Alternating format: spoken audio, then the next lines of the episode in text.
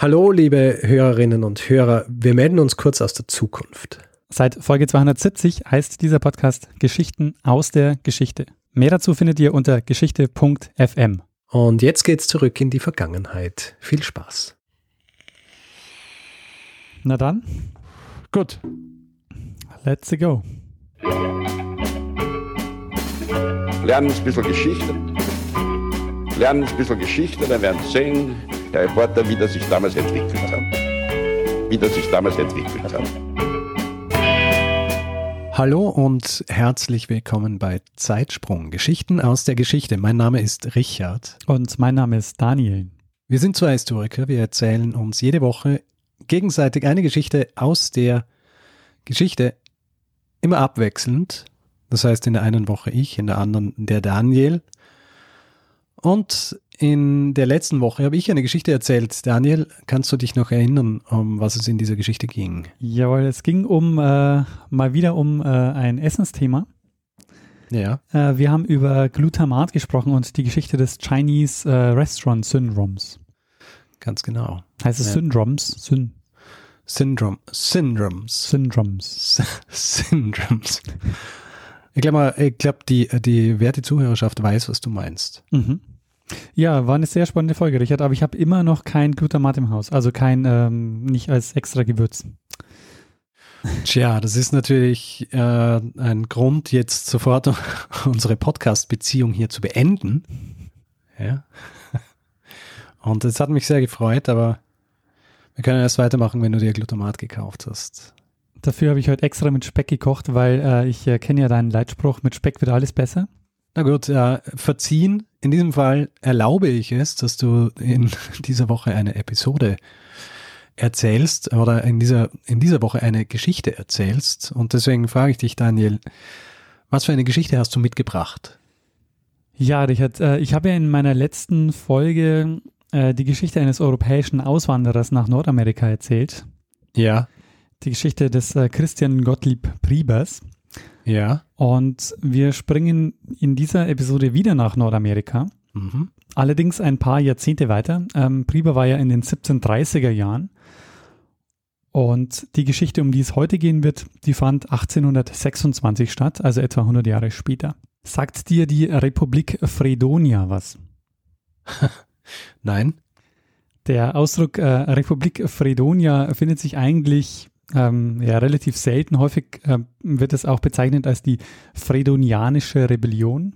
Ähm, ja, und äh, es wird in dieser Folge gehen um die Republik Fredonia beziehungsweise um die Fredonianische Rebellion. Okay. Und du fragst dich äh, vielleicht völlig zu Recht, was hat's mit der Republik Fredonia auf sich? Ja, du, du hast recht. Das habe ich mich, das habe ich mich tatsächlich gefragt, Daniel. Was? Genau. Hat's mit der Republik Fredonia auf sich? Ja, also die ähm, Fredonianische Rebellion ist Teil oder ist Ausgangspunkt einer größeren Geschichte. Und dafür tauchen wir heute etwas ein in die Geschichte von Texas. Die Republik Fredonia ist Teil der texanischen Geschichte der 1820er Jahre. Und Texas war zu dem Zeitpunkt, weißt du das zufällig? Ich glaube, nicht Teil der USA, sondern Teil Mexikos. Richtig, genau. Ähm, Texas war zu dem, Teil, äh, war zu dem Zeitpunkt äh, Teil Mexikos. Und weißt du, wann Mexiko gegründet wurde? Nein. Ähm, es gab den mexikanischen Unabhängigkeitskrieg, also wo ein Zusammenschluss mehrerer spanischer Kolonien ähm, gegen die spanische Kolonialregierung gekämpft hat. Das beginnt 1810 und dauert bis 1821 dann mit der Unabhängigkeit äh, Mexikos.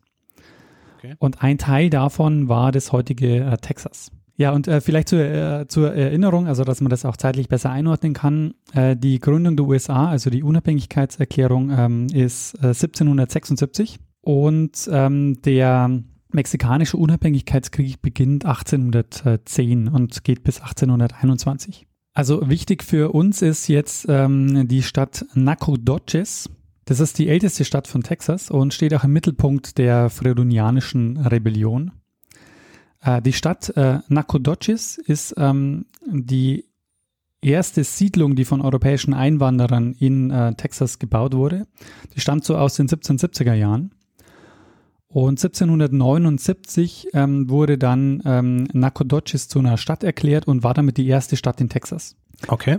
Das älteste Gebäude in Texas steht auch in dieser Stadt und äh, ist wichtig für unsere Geschichte, nämlich das ist äh, The Old Stone Fort. Dieses Gebäude steht heute noch und äh, ist sozusagen im Zentrum jetzt ähm, der Geschichte, die wir, äh, die wir uns heute anschauen. Das Land war ziemlich dünn besiedelt und es lebten vor allen Dingen ähm, spanischsprachige Familien dort, aber zunehmend auch ähm, ähm, US-amerikanische Einwanderer, ähm, teilweise illegal, teilweise ähm, sind sie eben auch ähm, offiziell ähm, migriert nach äh, Texas. Äh, vor allen Dingen nach 1820, weil da kommt es zu wirtschaftlichen Problemen in den USA und ein äh, Moses Austin, Austin sagt er vielleicht äh, als, als Name, verbindest du das schon mit, mit Texas? Ähm, ja. Sein, äh, ist aber nicht er, sondern sein Sohn, äh, denn sein Sohn gilt heute als die prägende Figur äh, für die Geschichte von Texas. Aber der Moses Austin, der hat den Plan, amerikanische Siedler in Texas anzusiedeln. Okay. Und das sollte dann so eine Win-Win-Situation sein. Also die Siedler halfen das Gebiet zu entwickeln und erhielten dann im Gegenzug äh, Land. Er erhielt dann äh, die Konzession für die Ansiedlung von 300 Familien und äh, die wurden auch genannt The Old 300. Und er musste aber auch Auflagen erfüllen. Also es gab um ähm, es, es, es gab für diese Konzession musste, äh, musste zum Beispiel die Auflage erfüllen, dass jeder neue Siedler zum äh, römischen Katholizismus äh, konvertiert und es gab so ein paar äh, ja moralische Anforderungen. Also die mussten halt, äh, es mussten halt ähm, ehrwürdige Bürger äh, sein, sie mussten mexikanische Bürger werden und sie mussten auch ihren Namen zu einem spanischen Äquivalent ändern. Mhm. Die englischsprachigen Siedler, die wurden dann ähm, die wurden, das waren dann Texians, ähm, und die spanisch sprechenden Einwohner waren die Tejanos, also die Hispanic Americans. Okay. Die Texians werden heute genannt, die, ähm, die Personen, die ähm, damals aus dem Mexican Texas kamen und später dann von der Republic of Texas und sind nicht zu verwechseln mit den Texans, denn die Texans sind die, die heute aus Texas kommen. Okay. Also man muss unterscheiden zwischen den Texians und den Texans. Ja, also du hast ja vielleicht schon gehört von den Six Flags of Texas. Ähm, na.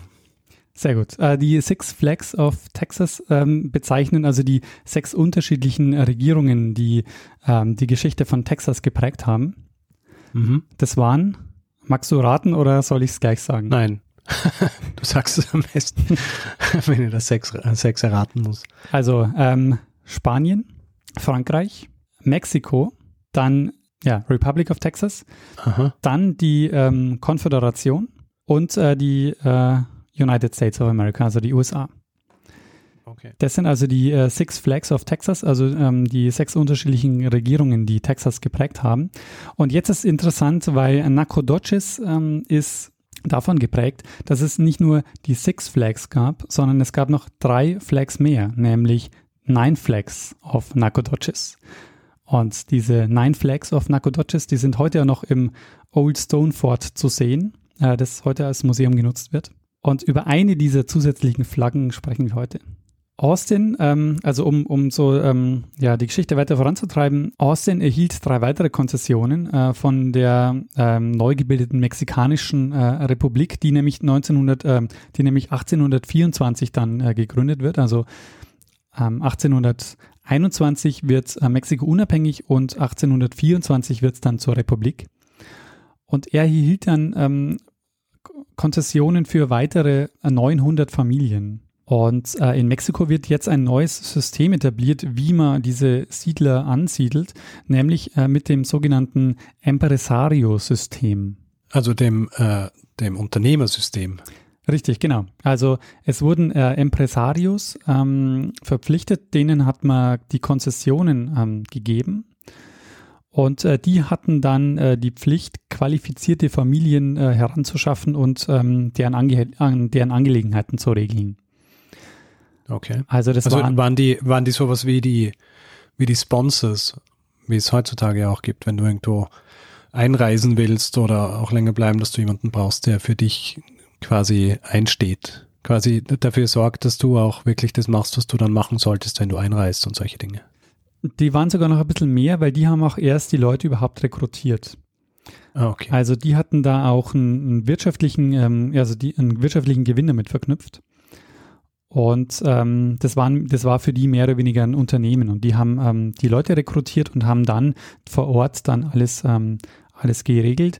Und nicht nur das, sondern die hatten auch einige Pflichten zu erfüllen. Also wie das vorhin auch schon anklang, ähm, die mussten dann äh, auch dafür sorgen, dass die, dass die Siedler eben ähm, ja, ähm, zum Katholizismus übertreten, dass die ähm, Spanisch lernen und ähm, sie mussten auch, ähm, diese Impresarios waren auch dafür zuständig, die Siedler zu schützen. Also sie mussten dann auch Milizen aufstellen zum Beispiel.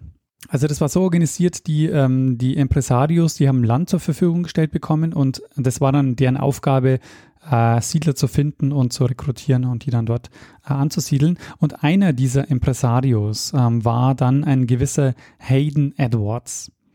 Und der Hayden Edwards, der erhielt äh, die Erlaubnis, 800 Familien im heutigen Osttexas anzusiedeln. 1825 erhält er diese äh, Konzession und ähm, das Gebiet für seine Siedlung überschnitt sich teilweise mit der Gemeinde Nacogdoches. Äh, die südliche Grenze war, die, war eine Kolonie, die von Stephen Austin äh, geprägt war. Stephen Austin ist der Sohn äh, von Moses Austin, den wir vorher hatten. Mhm. Ähm, der Moses Austin ist sozusagen der erste Impresario in Texas. Und im Osten dieses Gebietes äh, von Hayden Edwards war der ehemalige Seven Free State, auch bezeichnet als Neutral Ground. Das war so eine neutrale Zone, die seit mehreren Jahrzehnten im Wesentlichen von keiner Kolonialmacht mehr, mehr kontrolliert wurde. Und es lebten auch auf diesem Gebiet ähm, ähm, Leute aus ähm, Filibuster-Expeditionen.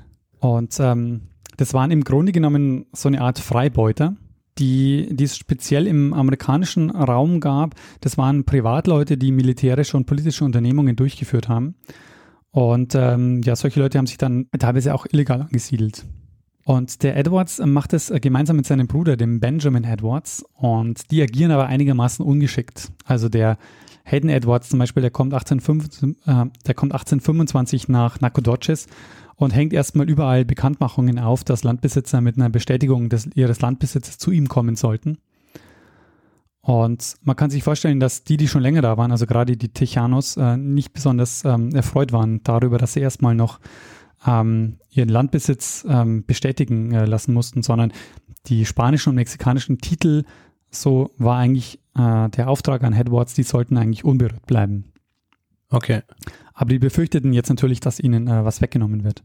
Und so kommt es dann nach einigen Wirrungen, die ich jetzt auslasse, weil sie ähm, jetzt nicht so wichtig sind, aber es kommt dann dazu, dass die mexikanischen Behörden den Edwards abberufen, ihn des Landes verweisen und ihm die Konzession entziehen. Und der Edwards, der akzeptierte das aber nicht, weil er ja eigentlich Landspekulant war und viel Geld investiert hatte, dass er damit verlieren würde. Und da ging es wohl so um 50.000 Dollar. Viel Geld für die Zeit, ohne dass ich jetzt äh, nachgeguckt hätte, wie viel es denn tatsächlich äh, jetzt in heutigen Maßstäben wäre. Aber so das klingt nach viel, ja. 1825 waren 50.000 Dollar ähm, sicher nicht wenig. Ach, ja. Und der Edwards, der hat jetzt also keinen Bock, dass er das Geld verliert und äh, das Land verlässt. In der Folge kommt es dann ja immer weiter zu Konflikten zwischen äh, den Einwanderern und bereits ansässigen Kolonisten. Vor allen Dingen auch deshalb, weil Edwards bestehende Landtitel teilweise eben nicht anerkannt hat. Und ähm, mhm. um sich dagegen zu wehren, ähm, versucht dann Edwards mit seinem Bruder, dem Benjamin, einen Aufstand gegen die mexikanische Regierung zu organisieren. Und die beiden sind jetzt auf der Suche nach Verbündeten und sie haben scheinbar ähm, Verbündete, äh, Verbündete, gefunden in Form eines Stammes von Native Americans, den wir in der Priber-Folge schon kennengelernt haben. Cherokee. Richtig. Äh, mithelfen sollen auch Cherokee. Die mexikanischen Behörden hatten nämlich den Cherokee Land versprochen und dieses Land überschnitt sich zum Teil mit dem Land, das Edwards jetzt kolonisieren sollte. Mhm. Und der Edwards versucht daher einen Deal mit den Cherokee und äh, verspricht ihnen Land. Und jetzt ein kurzer Exkurs, äh, wie es dazu kam, dass die Cherokee nach Texas kamen, weil wir waren ja vorhin, also wir waren ja bei der letzten Folge, als wir über Priber geredet haben, eigentlich ja. ähm, deutlich, äh, deutlich weiter im Norden. Deutlich weiter im Norden, ja.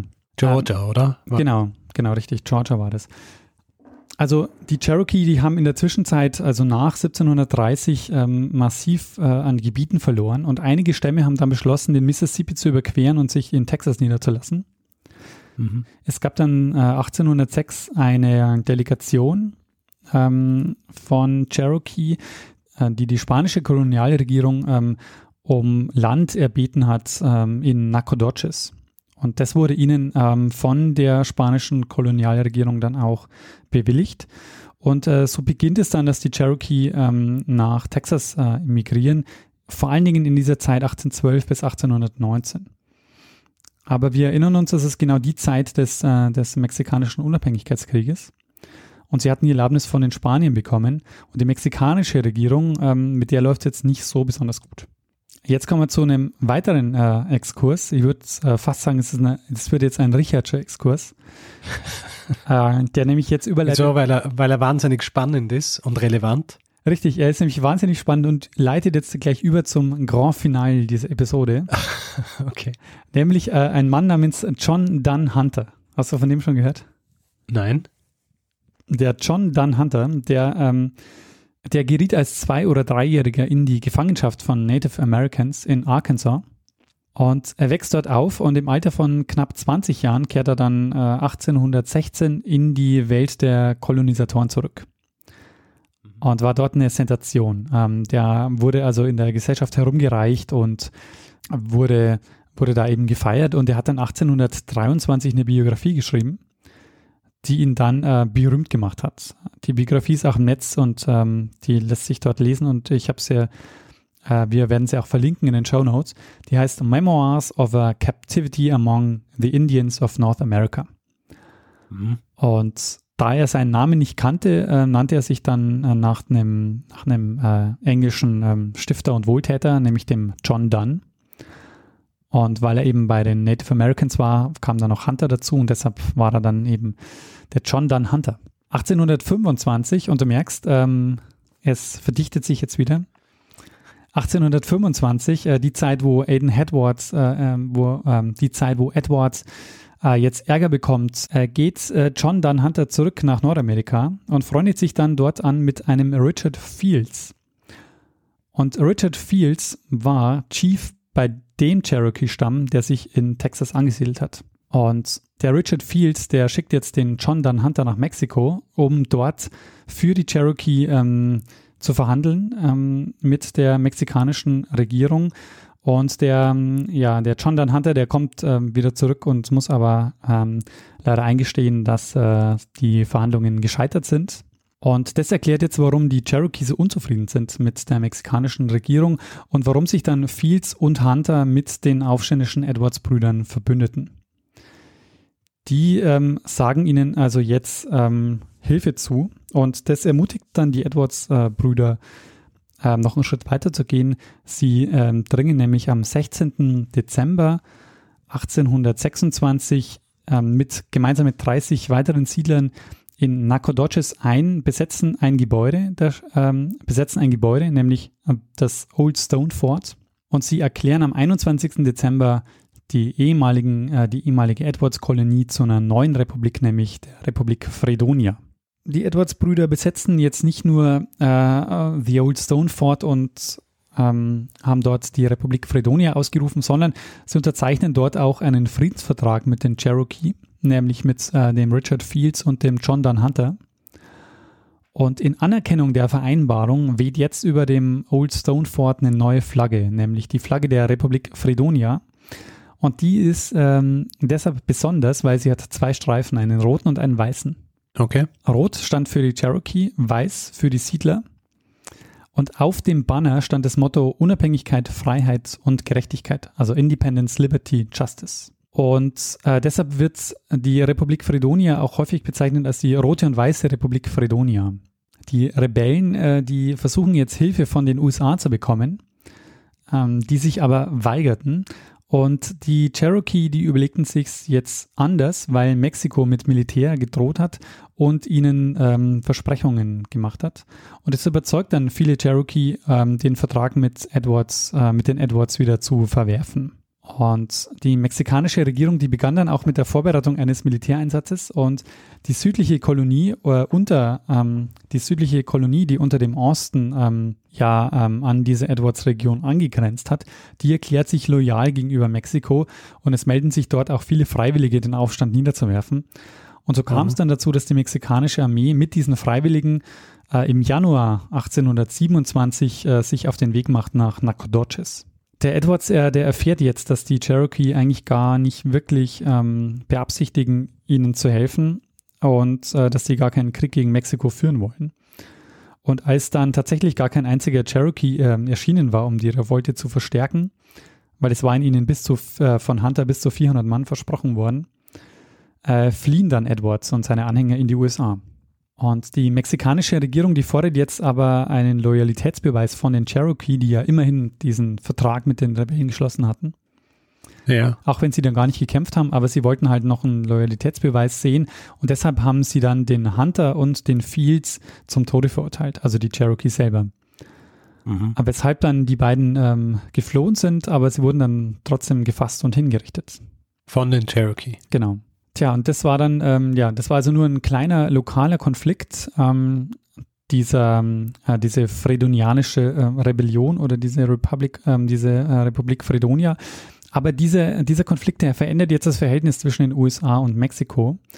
Nämlich insofern, dass viele in Mexiko befürchteten, die USA könnten aufgrund der vielen Siedler die Kontrolle über Texas erlangen. Man darf nämlich nicht vergessen, dass diese Siedlungspolitik dazu geführt hat, dass das Verhältnis zwischen US-Siedler und äh, Tichanus sich deutlich ähm, gewandelt hat. Also das war, ähm, am Ende war das jetzt ein Verhältnis von 6 zu 1. 6 zu 1, sagst du? Genau, also sechs, äh, sechs Siedler zu äh, einem Techano. Also es gab eben deutlich mehr US-Siedler dann in Texas als, ähm, als noch Techanos. Die Mexikaner ähm, führten jetzt also in Folge dieser, ähm, dieses Konflikts Expeditionen durch das Gebiet durch. Und nach einem Abschlussbericht ähm, kamen sie dann zu dem Schluss, dass sie die Einwanderung massiv einschränken ähm, wollen oder müssen. Und sie, es gab dann das Gesetz vom 6. April 1830, also das Gesetz heißt so. Ähm, dieses Gesetz annullierte geplante oder noch nicht abgeschlossene Besiedlungen und äh, okay. die, die, Konzessionen an die Impresarios, äh, die vergeben waren, äh, wurden, wurden zurückgenommen. Und das Dekret erlaubte auch Steuern zu heben und sah eine größere Militärpräsenz in Texas vor und die Beendigung der Einwanderung nach Texas. Einige Historiker betrachten die Fredonianische Rebellion ähm, als den Beginn der Texanischen Revolution, die dann aber erst deutlich ähm, später kommt. Äh, das wird dann gleich unser Ausblick sein, aber das schon mal ähm, vorweg gesagt. Ähm, die äh, Fredonianische Rebellion war also von Dezember 1826 bis Januar 1827, also es war der erste größere Aufstand äh, von Siedlern für eine Unabhängigkeit von Mexiko hat aber nur ganz, ganz kurz gedauert. Das war eine ziemlich kurze Geschichte der Republik Fredonia, die es also nur wenige Wochen gab. Aber die trotzdem, finde ich, ein sehr interessantes, aber fast vergessenes Kapitel der amerikanischen Geschichte sind, beziehungsweise der texanischen Geschichte. Und ähm, ja, ein historisches Beispiel von US-Amerikanern, die illegal nach äh, Mexiko einwanderten. Sehr gut. Also die ähm, sehr, sehr spannende Geschichte in, aus so vielen Aspekten. Äh, also der größte Aspekt ist, dass sie überhaupt nichts davon gewusst haben. Ja. Macht schon mal sehr spannend.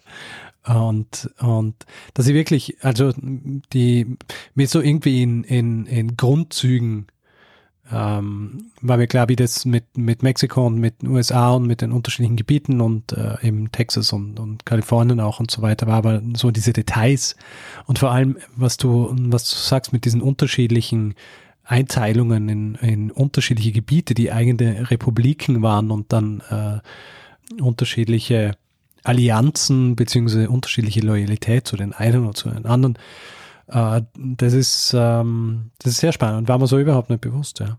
Und dass, dass dann dort auch Platz war für, ähm, für Republiken, die nur Wochen dauern. Ja. Das ist, äh, das ist sehr cool. Und äh, natürlich, ähm, äh, am spannendsten ist wirklich so diese, diese Umkehrung mit den mit den, mit den US-amerikanischen Einwanderern und dann eben auch den illegalen Einwanderern. Ja. Und das ist ja wirklich mehr oder weniger spiegelbildlich. Ja? Genau. Ja. Du, äh, du, Du hast dann einen Teil von Mexiko, wo US-Amerikaner einwandern und jetzt heutzutage hast du dann Teil der USA, wo, wo äh, Mexikaner einwandern und äh, ja, ist so eine Ironie, über die man eigentlich ein bisschen mehr nachdenken sollte. Absolut, ja.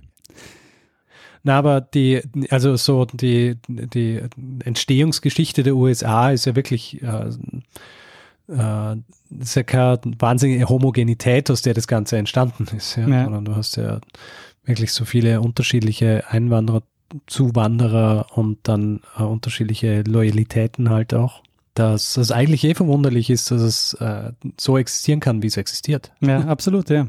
Ähm, vielleicht zum äh, Schluss noch äh, ein kurzer Ausblick, wie es mit Texas weitergeht.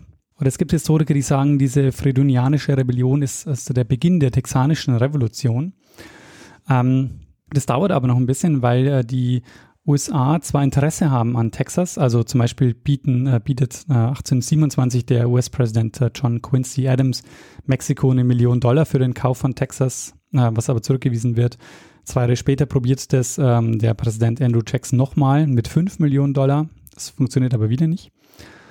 Und ähm, texanischen äh, zum texanischen Unabhängigkeitskrieg kommt es dann 1835 äh, bis 36 und das ist dann ein Konflikt, der eskalierte, nachdem der mexikanische Präsident, der Antonio López de Santa Anna, den äh, Stephen Austin, den wir jetzt vorhin auch schon hatten, ja. äh, verhaften ließ und der Austin gilt äh, heute als der Begründer von Texas. Und die Stadt Waterloo wurde äh, ihm zu Ehren nach Austin umbenannt. Und wie du ja weißt, ist äh, Austin die, Hauptstadt, die Hauptstadt von Texas. Also und Austin, Austin gilt ja auch so als die coolste Stadt Texas. Ja, ist das so? Oder? Ja. Ich weiß nicht. Also es ist so, so die, die liberalste Stadt. Hm. Texas. Da ist ja auch immer das uh, South by Southwest. Also äh, dieser Aufstand, ähm, nachdem der Austin also ähm, verhaftet wurde und wieder freigelassen äh, wurde, der führte dann ähm, zu einem Aufstand und der Aufstand führte letztendlich dann zur Unabhängigkeit von Texas, zur Republik Texas, ähm, die, die dann 1836 ähm, gegründet wurde.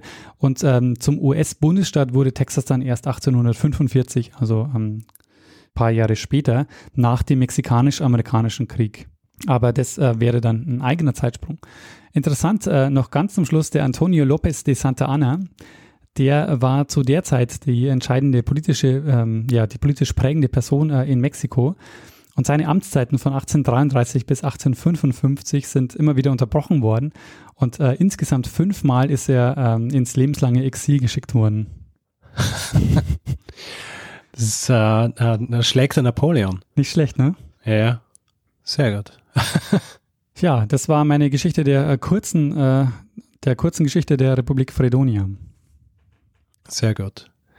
So langsam kommen auch mehr so Patches zusammen äh, im, im amerikanischen Kontinent, ja, ja. am nordamerikanischen Kontinent. Ähm, weil jetzt haben wir schon, jetzt haben wir schon ein paar Geschichten dort. Und so langsam, so langsam lernen wir auch, lernen wir auch mehr drüber. Und ja, dauert nur noch diese 4800 Folgen ungefähr, bis wir dann auch alles über über Nordamerika wissen. So bin ich übrigens auch draufgekommen, ähm, weil die, ähm, der John Don Hunter, der, wird, äh, der wurde erwähnt in einem Aufsatz, den ich gelesen habe äh, zur Vorbereitung der Priber-Geschichte. Ah, und du gleich so, hm, das werde ich gleich für einen weiteren Zeitsprung heranziehen. Richtig. Sehr gut. Ja, dann Richard würde ich sagen. Ähm, gut, dann, dann machen wir doch einen, einen Feedback-Hinweis-Blog. Ja, machen wir den. Gut, wer Feedback geben will zu dieser Episode oder anderen, kann es machen entweder über unsere Website zeitsprung.fm oder per E-Mail feedback at zeitsprung.fm, natürlich auch Twitter, twitter.com slash zeitsprung.fm oder auch auf Facebook, facebook.com slash zeitsprung.fm. Wer uns Hinweise schicken will, macht es äh, über die E-Mail-Adressen entweder Richard oder Daniel zeitsprung.fm. Man kann uns natürlich auch auf Twitter kontaktieren, da bin ich at Stormgrass und der Daniel ist at Mestner. Ja, und ähm, ja, wer uns bewerten will, Sterne vergeben etc., kann es zum Beispiel auf, ähm, auf iTunes machen. freuen wir uns immer sehr über Bewertungen. Letztens hat wieder eine gelesen und äh, haben mich sehr gefreut. Ja, sind wir sehr nett. Ja, das ist, ähm, ist, wie, ist wie in der Schule, wenn man, wenn man, wenn man ein gutes Zeugnis kriegt. Nur, dass es nicht einfach nur eine Zahl ist, sondern äh, der Lehrer oder die Lehrerin haben sich die Mühe gemacht, auch wirklich ausführlich darüber zu schreiben, warum man so ist, wie man ist.